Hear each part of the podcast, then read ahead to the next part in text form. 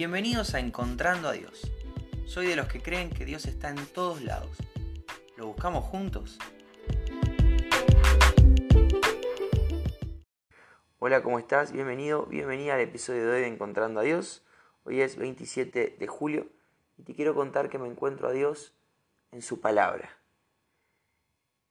Hoy con André tuvimos una merienda especial.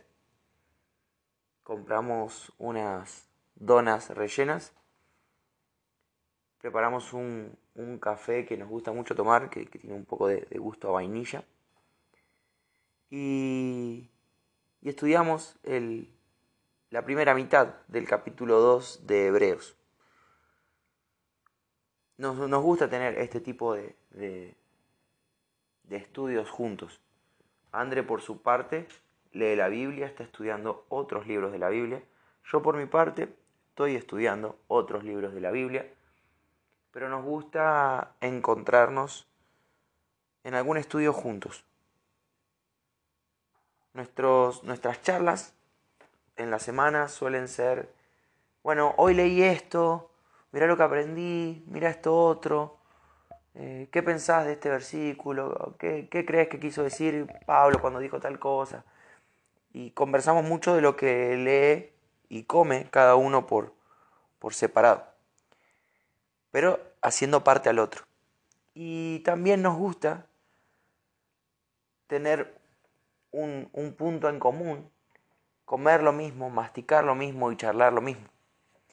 Entonces, bueno, eh, en esta oportunidad, la semana pasada, en realidad, comenzamos a estudiar el libro de, de Hebreos y hoy empezamos a ver la primera mitad de, este libro. Y me encuentro a Dios particularmente en, los versículos 2 y 3 del capítulo 2, que dice, pues el, el mensaje que Dios transmitió mediante los ángeles se ha mantenido siempre firme, y toda infracción de la ley y todo acto de desobediencia recibió el castigo que merecía.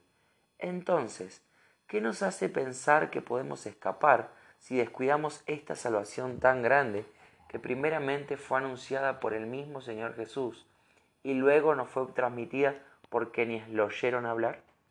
Bien, este capítulo es la continuación directa del capítulo 1, en donde el autor de Hebreos va desarrollando por qué Jesús es mejor que que las costumbres. ¿Por qué eh, Jesús es mejor, en este capítulo 1 principalmente, que los profetas y que los ángeles? Los ángeles eran son mensajeros de Dios. Están a la orden de Dios.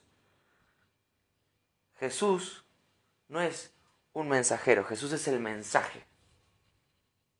Los profetas, todo lo que compartieron, tenía que ver con Cristo, con Jesús. Entonces vemos que, tanto los, ángeles y, tanto los profetas hablaban de Cristo. Y estos ángeles, dice esta segunda parte, que es lo que, lo que hoy te quiero compartir, y estos ángeles compartieron la, la ley. ¿Qué ley, ¿A qué ley se refieren? A la ley de Moisés. Dice, dice en Gálatas que los ángeles, enviados por Dios, entregaron la ley a Moisés. Y Moisés fue mediador entre el pueblo y, Dios. Y esta ley eran los, los, requisitos que tenían que cumplir el pueblo de Israel, el pueblo de Dios, para estar limpio delante de Dios. El problema es que esta ley es imposible de cumplir. Somos personas, todos los seres humanos, estamos caídos. Entonces no, no podemos cumplir con esta ley.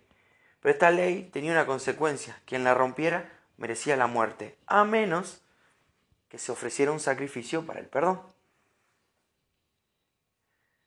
Eso es lo que, todo eso es lo que está haciendo alusión este, este versículo.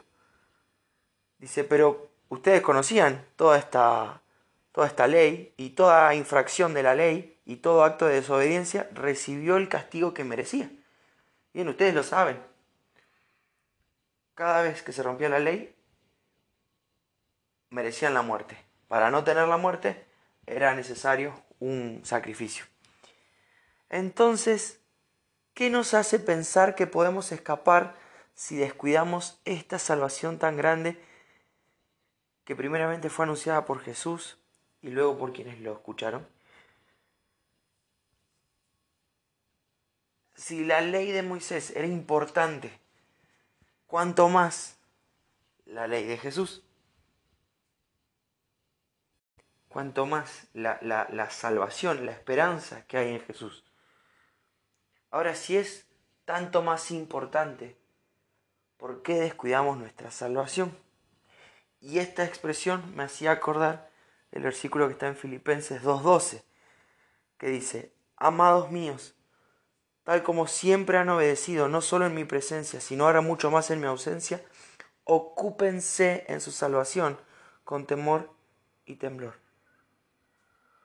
podemos descuidar nuestra salvación o podemos ocuparnos de nuestra salvación.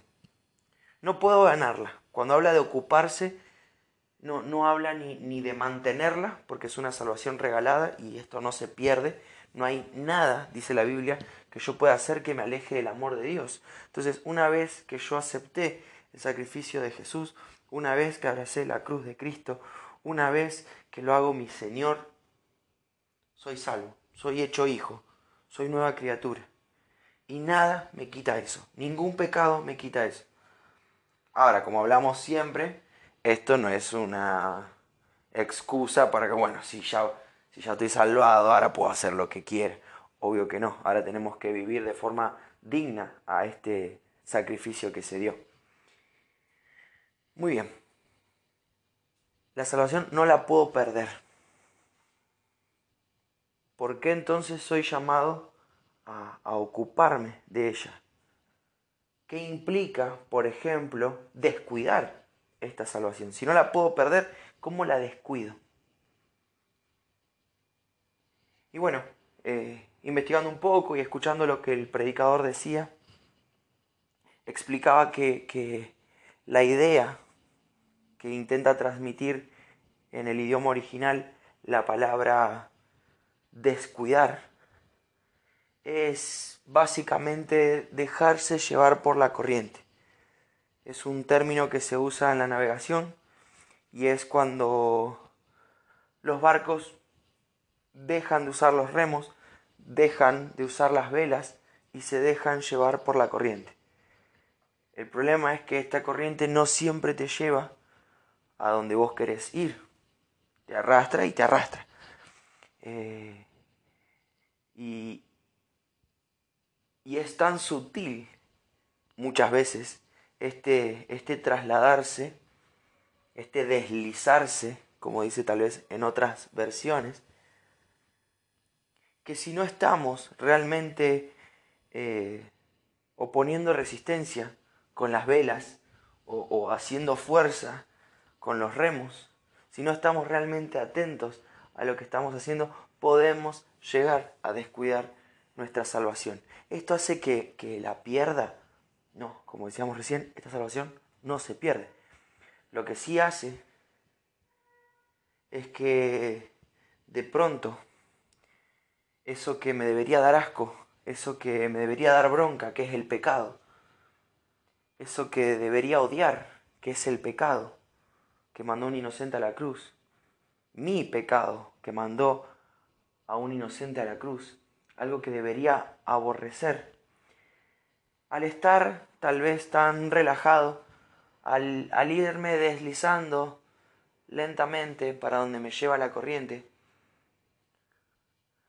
puedo, sin darme cuenta, alejarme del Señor y acercarme a cierta actividad pecaminosa. Y sabemos que eso a los seres humanos no nos cuesta, de hecho nos sale con total naturalidad pecamos desde que podemos.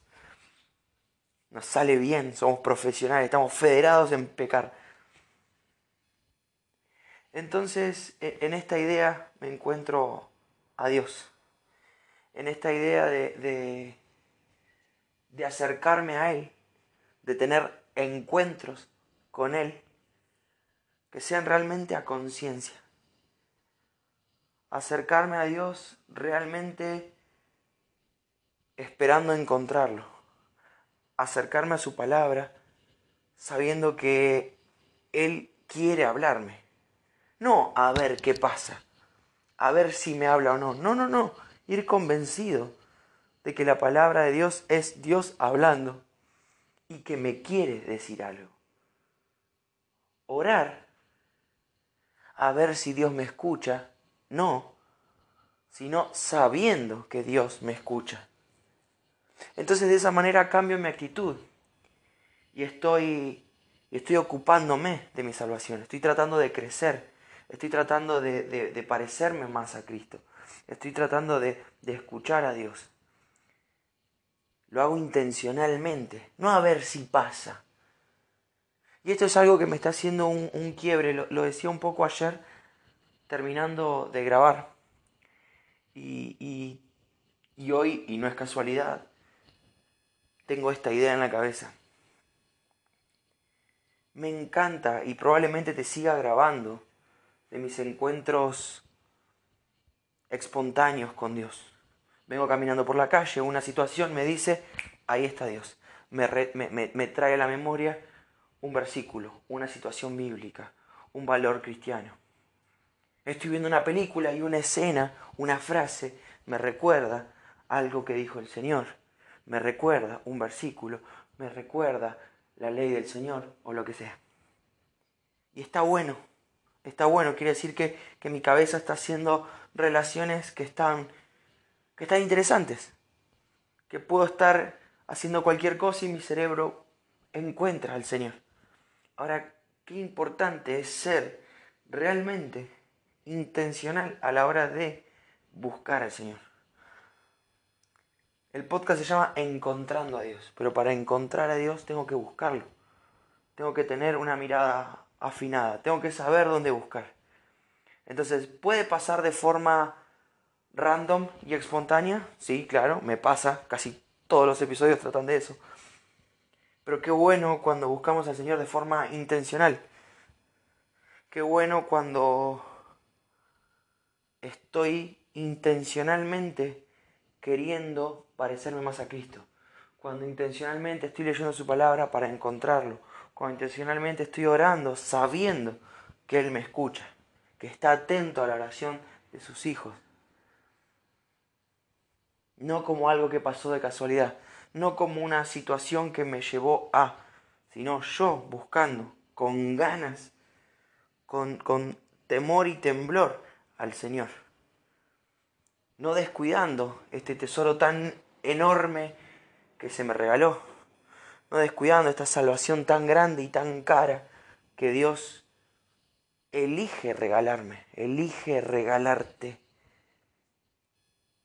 Esto es lo que te quiero compartir hoy. Espero que, sea de bendición.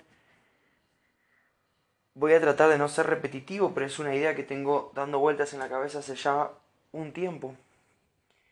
Y, aunque, como te decía recién, voy a seguir grabando encuentros casuales con el Señor, no puedo día a día dejar de buscarlo. Qué lindo si el Señor a través de, este podcast, de, alguna frase o algún versículo que yo te comparto, te hable. Qué lindo, qué bendición para mí que el Señor me use de esa manera. Pero que toda tu relación con Dios no dependa de esto. Que toda tu relación con Dios no dependa de que alguien te mande un versículo. Que toda tu relación con Dios no dependa del domingo y lo que habló el pastor o lo que te habló un hermano que tu relación con Dios sea intencional. Hoy elijo separar una hora, media hora, 15 minutos o lo que creas prudente para buscar y encontrar a Dios, porque quiere ser hallado, esto es lo maravilloso. Dios no, no está jugando a la escondida con nosotros, está ahí, prácticamente con señales de neón, acá estoy, vení, acá estoy. En esto me encuentro a Dios Espero que te bendiga y si Dios quiere nos volvemos a encontrar mañana.